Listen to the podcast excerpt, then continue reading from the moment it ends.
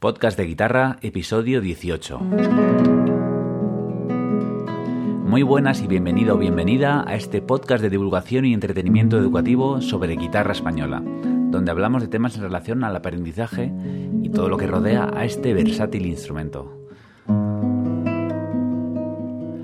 Hoy tenemos el gran placer de contar con el guitarrista, productor, compositor y arreglista Luis Robisco.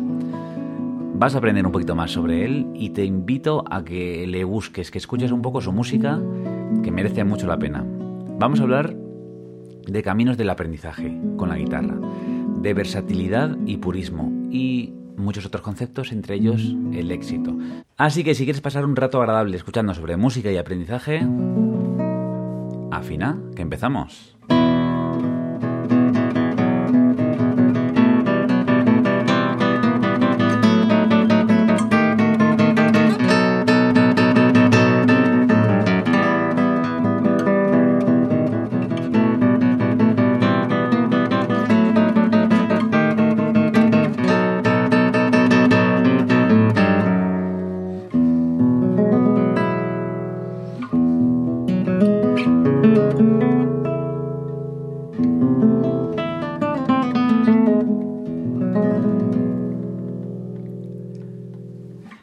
Muy bien, pues ahora, ah, muy, muy buen, muy bien, que me trabo al hablar. Pues muy bien, ahora ya mismo estamos con Luis, pero antes, como siempre, eh, dar promoción a- al patrocinador de este podcast, que es pues mi propia página web, yo mismo, pabloromerluis.com.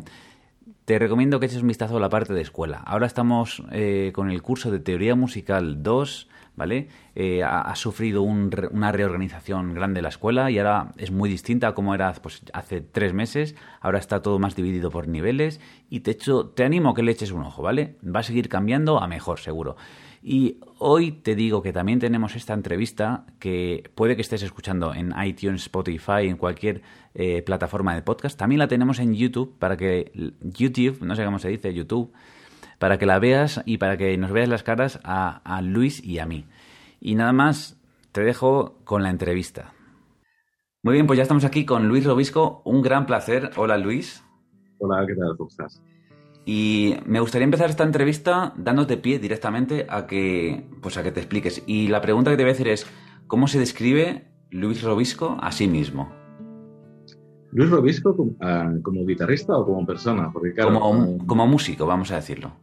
Vale. Como músico, yo creo que una de las cosas que más me definen es la versatilidad.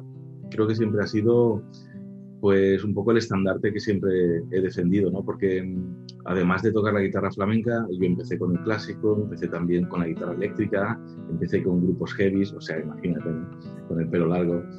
Pero luego también es verdad que eh, estudié muchas cosas de, música y entonces pues también me he dedicado a hacer arreglos, a hacer producciones, a componer, a, pues, a componer para otros. Entonces, claro, tengo ahí esa versatilidad que, que creo que es uno de mis grandes fuertes. Vale. Pues nada, me alegra mucho porque es que yo también tengo la versatilidad como uno de mis, vamos a decir, de mis puntos a los que quiero llegar, ¿no? Eh, Entonces, como ve- veo eso en tu música, o lo escucho, esa versatilidad, te quiero preguntar, ¿cómo ha sido tu camino de aprendizaje? Has dicho que empezaste con el clásico y yo, sin conocerte de nada, solo al escucharte, diría que habías empezado con la guitarra eléctrica. Bueno, dime un poco tu camino del aprendizaje.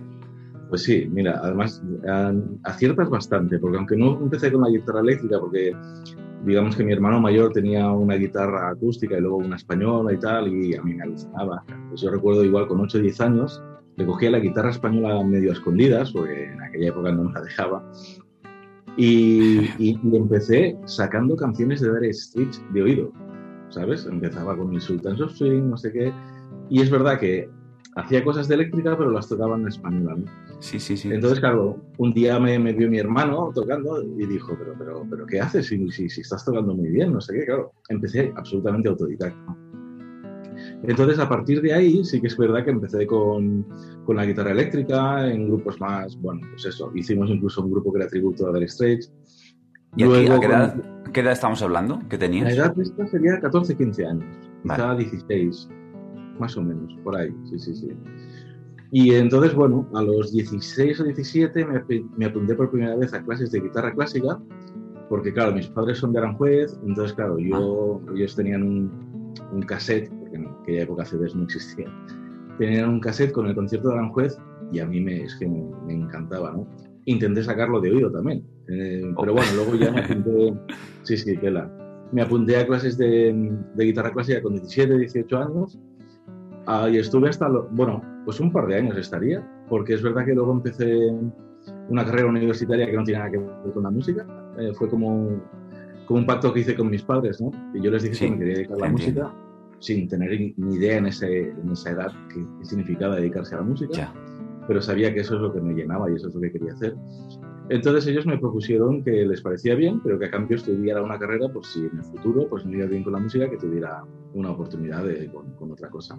Total, que estudié ingeniería en electrónica, la acabé y a partir de los 21 años es cuando me, puse ya en serio con tanto estudiar como, como incluso empecé a dar clases en una escuela, ¿no? Con 21 años, recuerdo. Y empecé a estudiar de todo. Empecé a estudiar clásico, flamenco, eh, algo de jazz también, armonía moderna, un montón de cosas. Y estuve estudiando, yo diría que hasta los 24, 25. Y a partir de ahí volví un poco a, a formarme a mí mismo, ¿no? desde, desde un punto de vista más autodidáctico. Y, bueno, y curiosamente, pues he estado muchísimos años sin estudiar con ningún profesor, estudiando, sigo haciéndolo cada día, sí. porque esto ya, ya lo sabes, tú sigues guitarrista que no, no hay fin. Este oficio no, no, no, no, acaba. Yo siempre digo que mientras el cerebro y las articulaciones funcionen, aquí te estudiar toda la vida. Y curiosamente, hace un año que he empezado a estudiar improvisación eh, de jazz y tal, para aplicarlo a la guitarra flamenca. ¿Hace un año? No me digas, digo, pues cuando te escucho, no diría que llevas un año con la improvisación. Bueno, con la improvisación llevo toda la vida, pero claro, si tú eres guitarrista, ya sabes que al final nosotros mismos nos cansamos de nosotros mismos de, hacer siempre lo mismo y tal, ¿no? Y entonces yo digo que tenía como las, las ideas muy desordenadas, o, tenía muchas cosas en la cabeza, pero un poco desordenadas, y ahora me está ayudando de una forma increíble a, ordenarlo todo. Vale, vale, vale. Genial lo que me dices voy a ahondar más en algunas cosas, porque es que me parece muy interesante el camino. Mira, ya solo el de haber decidido a los 17 años, porque para mucha gente es considerado empezar tarde, ¿no? No digo para todos ni que sea verdad, pero mucha gente lo tiene ahí dentro, ¿no? con 17 años ya es tarde, muy tarde empezar, ¿no? Te iba a preguntar si empezaste en un sitio reglado o en una escuela en la que solo buscas el aprendizaje, no un título, ¿no? Porque también mucha gente busca eso. Sí, no, yo títulos no tengo ninguno, eso ya va por delante. Entonces, yo digamos que, claro, la primera vez que fui a clases aquí en mi pueblo, en Caldas de Montbui, pues sí que fui a la escuela municipal a estudiar clásico y tal, porque he visto un par de años, y luego a partir de ahí, que ya pues has visto más mundo, tienes más conocimiento de lo que hay por ahí, sí que fui a buscar profesores concretos. Pues eh, en Barcelona estuve con con Manuel González en la Escuela Luthier, que bueno, pues, es, uno de los mejores profesores que he tenido nunca. Luego también hice algunas clases magistrales con Carla Trepat, hice alguna cosa también suelta con David Russell, Princeton Smith, bueno, con gente así del clásico, ¿no? Sí, sí. Luego con, en el flamenco me apunté con, con Manuel Granados, que estaba en el Liceo de Barcelona, luego también con Chicuelo, que es un, pues, sí, sí, sí, Chicuelo. Y luego en el jazz, pues ahora estoy trabajando lo que te decía con el Félix Santos Vindel, que no sé si lo conoces. Anda, no me digas. ha sido maestro mío. Dale recuerdos de mi parte. Yo estuve un par de años con él eh, estudiando también jazz, justo lo que estás diciendo, improvisación desde el jazz, para aplicarlo a, lo mío, porque ya yo lo mío no sé si es clásico, flamenco o una mezcla o todo. Pero es verdad, es ideal, o sea, es muy bueno. A mí me abrió mucho la cabeza. Solo con una clase, ¿eh? con la primera ya. Pues nada, me alegro mucho. Y te voy a preguntar, yo tengo la formación clásica, ¿no? Hice todos los años de conservatorio, tengo todos los títulos, que ahí están, ¿vale? me han servido para algunas cosas, pero me han estorbado para muchas otras. Entonces lo que te iba a decir, cuando empecé a, ser yo mismo, ¿no? Cuando ya acabé de salir de la fábrica, como dicen algunos, eh, empecé a estudiar flamenco y yo lo tenía como algo malo, o sea, algo mal visto. O sea, estoy haciendo algo prohibido, ¿no? Entonces, esa, esa mezclanza entre los estilos, que tú lo has hecho desde siempre, toda la vida, desde que me dijiste, desde los 21 años hasta más para adelante, estudiar un poco de todo, que eso a mí lo que yo quería en el fondo, en ese momento era también así mal visto, por decirlo de alguna forma. Yo creo que mal visto ha sido siempre. O sea, tú sabes que los puristas del jazz, si no, si no tocas jazz, todo lo demás no vale para nada. Los puristas del flamenco, tres cuartos de lo mismo. Y los puristas del clásico, tres cuartos de lo mismo. Y yo igual me gano enemigos con lo que voy a decir, pero yo es que los puristas no, no, no, puedo con ellos porque si, si solo existieran puristas, no existiría la evolución. Y Paco de Lucía, ya sabes que fue criticado al principio, Camarón de la Isla fue criticado al principio, y ahora son dos genios de la historia de la música. ¿no?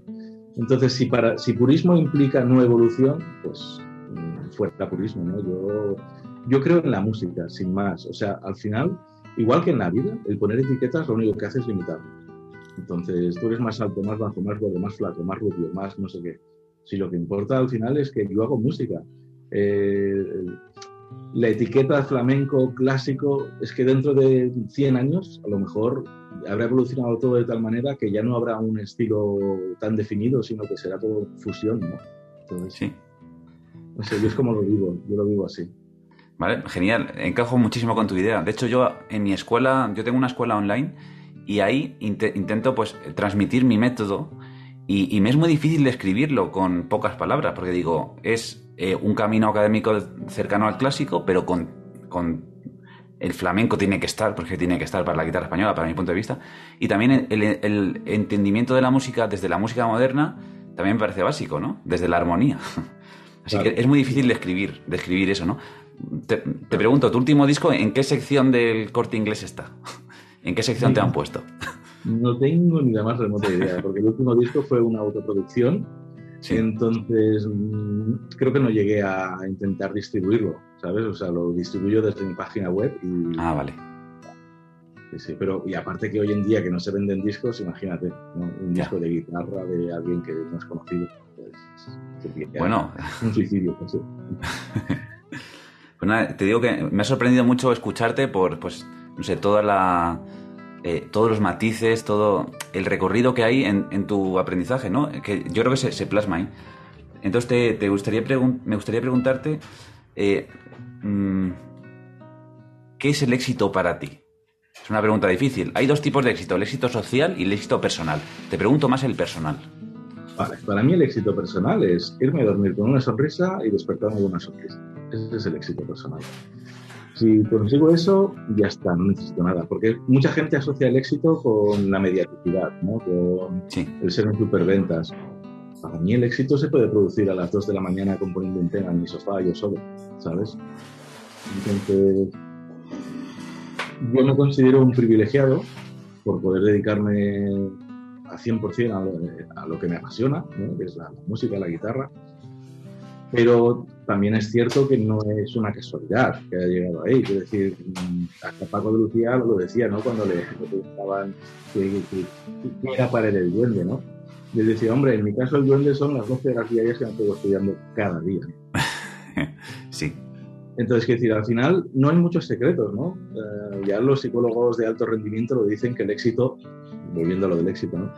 Es un 5% de trabajo, ay, perdón, 5% de talento, 95% de trabajo. Y Einstein aún era más exagerado, decía que el genio era un 1% de talento y 99% de trabajo. Y yo coincido 100%. Es evidente que todas las personas nacemos con unas habilidades, habilidades innatas, algunos más desarrolladas que otros, pero sin trabajo, todo ese talento es que no sirve para absolutamente nada. Entonces, eso, eso es lo que yo pienso, que si alguien quiere eh, buscar la excelencia en algo y llevarlo a, su propio éxito personal, pues la clave es trabajar, trabajar, trabajar y trabajar.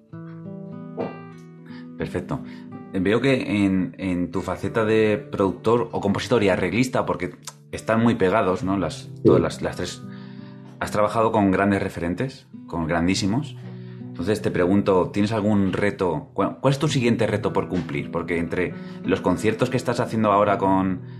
Es Barcelona Guitar Trio, ¿verdad? Sí. Es Maestros de la Guitarra, que es un espectáculo que yo ya había ido a hablar de él hace mucho tiempo y veo que tiene un súper éxito. O sea, me, gusta mucho lo que estás haciendo.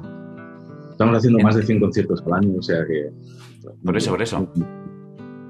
Que es, un, es un gran ejemplo. Por eso yo, cuando te descubrí, te descubrí por un alumno de la escuela que justo me dijo, mira, eh, eh, he ido a ver a Luis Robisco, mira, eh, te, lo, te envío un vídeo para que le veas. Digo, Digo, ¿cómo no lo conocía antes? Así que nada, pues también te quería hacer esta entrevista para que te conocieran mis alumnos un poquito más. Genial, gracias. Te pregunto ahora, a, raíz un poco de esto, ¿qué reto tienes pendiente de cumplir? Reto. La verdad es que no me, no, no, no, no, llego a ponerme retos, ¿sabes? O sea, un poco el día a día para mí es el reto, ¿no? Eh, si hoy tengo concierto, pues este es el reto, ¿no?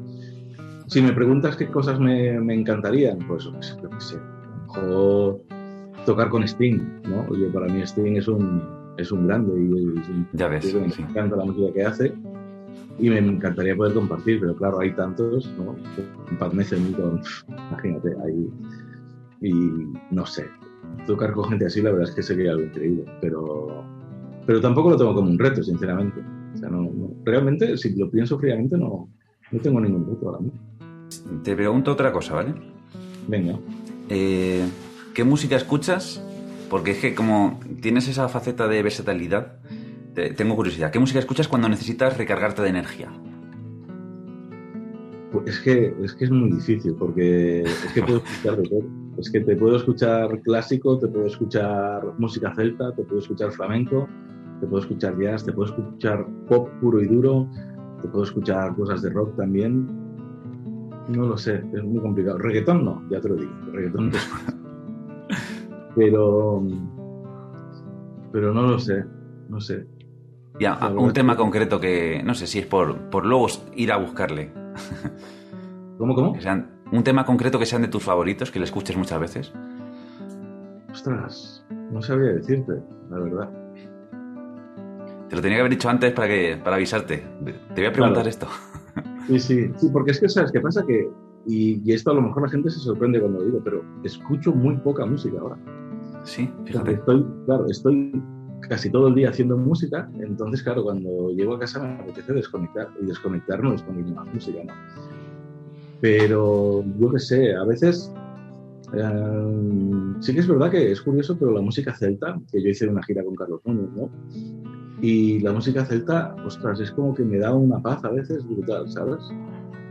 Eh, y para recargar energía, pues muchas veces me pongo cosas o de Paco de Lucía o Pat Metheny, que son mis dos, como guitarristas son dos de mis grandes, ¿no?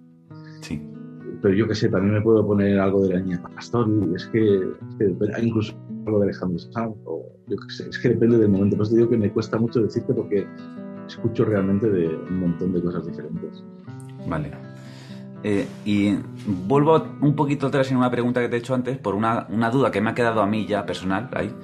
Y, y, es por decirte que entre he estado escuchando tu discografía, tus discos, ¿no? Desde el 2004 me parece que es el primero que tienes en Spotify hasta ahí. Y, y por lo menos en la parte clásica, porque, bueno, no compartes mucho la parte clásica, aunque te he visto otros vídeos que estás tocando Granada o no me acuerdo, Albeni, ¿no? Y Sevilla, ¿no? Y he visto, o sea, un gran... Eh, en la parte clásica, y me, es raro decirlo porque es como decir, veo un súper progreso, ¿no? Que, en cuanto a técnica, sonido, delicadeza, eh, matices, ha habido eh, un avance. Y, como digo, me, es raro decirlo porque decírtelo a ti que, que, te admiro, es como decir, veo un progreso en lo tuyo, digo, eso no sé, me, es una pregunta rara, pero me parece importante sacarlo para pues todos estos, oyentes que, tengo, que muchas veces piensan que pues ya no voy a progresar más, porque solo progresas cuando pues eres niño y vas avanzando, ¿no? Y yo como he hecho eso, me es difícil decir, mira, que no, que se puede progresar muchísimo desde cualquier edad. Yo mira, yo recuerdo que entré en el Barcelona Guitar Trio hace siete años y yo me veo hace siete años tocando y me veo ahora y pienso, mi evolución he pegado. Y estoy a punto de cumplir 50. Es lo que te decía antes, mientras el cerebro y las articulaciones estén bien, es que el único límite nos lo ponemos nosotros, porque no, no existe. Vale, vale. Y perdona si he alargado de más la pregunta, pero digo, me da reparo decir que, que ahora te veo mejor, porque eso significa, una, por una parte, que antes no te oía tan bien, ¿no? Por decirlo así. que si hubiera... Pero bueno, que es normal. Que... Claro, prefiero que me digas eso que no al revés, ¿no? claro, claro, claro, claro. Esta pregunta... sí. no, te no, dime, dime. Con respecto al flamenco, yo creo que si hay algún tipo de carencia, y lo digo muy entre comillas ¿eh? también, porque no, no es que sea una carencia, supongo que en muchos casos es buscado, pero en la, guitarra flamenca, a veces el sonido es el gran olvidado, ¿sabes? Y esto lo sé por grandes guitarristas que no voy a dar nombres porque no hace falta, pero que incluso dicen, ah, a mí el sonido nunca me ha preocupado. Y dices, ¿cómo es posible que el sonido nunca te haya preocupado, no? Así como, por ejemplo, se ve un Vicente Amigo, que es un tío que le preocupa mucho el sonido, que para mí es el que tiene mejor sonido. Y en el clásico, el sonido es, bueno, tú ya lo sabes, el estilo clásico es eh, 99% de un guitarrista. Claro. En el flamenco, para mí es el gran olvidado. Y yo, precisamente, al hacer esta fusión con el Barcelona Guitar Trio del clásico flamenco, aunque toque flamenco, pero muchas veces intento buscar ese sonido redondo, dulce, ¿sabes? Que, en el flamenco a veces no lo escucho y, digo, jolín, con lo bonito que quedaría aquí ese sonido, Es una cuestión personal, por supuesto. No, pero coincido totalmente. Mira, yo, yo digo que como yo estoy entre tres, entre tres estilos, vamos a decirlo por resumirlo mucho, clásico, flamenco y, vamos a decir, jazz o música moderna. Digo que los clásicos tienen el sonido como el máximo exponente, pero olvidan el ritmo, que en flamenco es el máximo exponente. Y me parece que cojea en esa parte. Vale, que no, pero es una forma de explicarlo, ¿no? Y en el jazz tienen la armonía como el máximo exponente y en los otros flojea un poco. Entonces, esas tres patas yo me parece que hacen un guitarrista completo y es un poco la figura que veo en ti y por eso, pues no sé, estoy tan contento de hacer esta, esta entrevista. Gracias. Sí, sí, yo por ejemplo veo por ejemplo, hablando de alguien que para mí es completo al 100%, es un Pat Metheny. A veces es un tío que tiene un tempo absolutamente perfecto, un sonido brutal y una musicalidad que, te voy a decir. O sea, sí, sí, sí, sí, Seguramente para mí es el número uno. Sí, yo lo he visto en directo y brutal. Muy fuerte, es que no falla una además. O sea, con todas sí, las Es increíble. sí. Y mira, esta pregunta eh, también irá un poco con el pasado. Y es, ¿qué consejo le darías a tu yo principiante? En, alguna de las fases que has dicho, ¿qué consejos les darías? Pues mira, ah, el consejo es que disfrute, sobre todo. O sea, porque yo recuerdo momentos de frustración por cosas que no salen, porque oyes a algunos y quieres sonar como ellos y no puedes. Y entonces uno sería ese, el disfrutar, y el otro, es solo compararte contigo mismo. Porque a la que empiezas a escuchar a otros que son mucho mejores que tú, pues puede haber una frustración, porque es que como ellos no vas a tocar jamás. No digo ni más rápido ni más lento, pero como ellos nunca. Tienes que buscar tu propio camino, tu propio sello, ¿no? Y si algo me gusta después de tantos años dedicándome a esto, que, de cosas que me ha dicho la gente, es que me dicen, ostras, cuando te oigo alguna canción nueva, te reconozco, eh, suenas a ti dices, ostras, pues eso es genial, porque encontrar como un sello que te identifique a nivel compositivo, pues, pues para mí es, es uno de... Mira, cuando hablabas de los retos, quizás ese ha sido un reto, ¿no? Encontrar una identidad propia.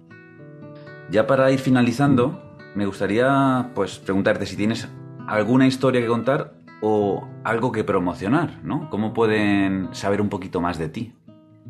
Porque muchos alumnos me dicen que cuando escuchan una entrevista luego se ponen a buscar a esa persona que entrevisto y a escucharles. Sí, la verdad es que a nivel de, promocionar el canal de YouTube lo tengo bastante abandonado, o sea, es un tema pendiente que tengo que hacer. He trabajado bastante más el tema de Instagram, ahí sí que ya empiezo a tener bastante comunidad.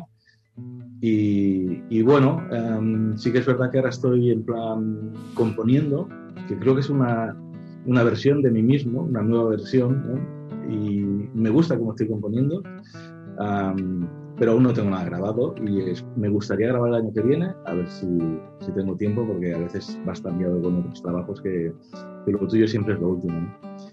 Y, y, no sé si me habías preguntado algo más o no. No, si, si, si quieres promocionar algo, porque eh, en tu último disco sí que, has, sí que es música tuya, ¿verdad? Sí, sí, sí. Bueno, mis tres discos son todas composiciones mías. Está pues el primer disco, El Tiempos, que fue en el 2004, como bien dices. Luego está un Expected Evolution, que es como indica el título, una evolución inesperada, así un poco rara, ¿no? Es, quizás es el disco que menos mm, escucho a Luis Robisco, ¿no? Y luego está este último, Camino, que es un poco volver a, los orígenes y todo con mucho más, más, más madera, por así decirlo, ¿no? Más, menos electrónica, menos, menos guitarra eléctrica no hay ya directamente y vuelvo a la madera. Y ahora el próximo disco creo que aún todavía ser más, más todavía más puro. Pero es curioso, ¿no? Te estoy hablando antes de que no creo en los purismos y cada vez ya estoy yendo más al purismo, ¿no? Pero bueno, purismo a nivel de sonoridad, no a nivel de composición. Creo que ahí seguirá mi sello. Claro, yo, tengo una, idea parecida a la tuya de, sobre el purismo, pero me parece que es eh, mm, algo, eh, un concepto del que se puede aprender mucho, ¿no? Ir a, a esos cantaores que dicen que son el cante puro, a esos guitarristas que tocaban de una forma concreta. Igual en clásico, igual en jazz. Aunque en jazz te puedes meter hasta un fondo que... y en todos significa para mí que, que, escuchar eso significa que todo el mundo debe que hacer eso, ¿sabes? Exactamente. Eso es muy bien, pero bueno. Para aprender, perfecto. Pero claro. Cada uno tiene que ser libre luego. Vale, pues muy bien. Pues muchísimas gracias por tu tiempo. Espero que, pues que a ti que escuchas hayas aprendido un poquito del camino de Luis, de su trayectoria, y te invito a que escuches pues todos sus discos para seguir aprendiendo. Muchísimas gracias, Luis. Gracias a ti, vaya muy bien. Y esto ha sido todo por hoy. Me despido así con el micro cerquita para decirte esto. Toca mucho y equivócate. Sigue tocando y comete errores.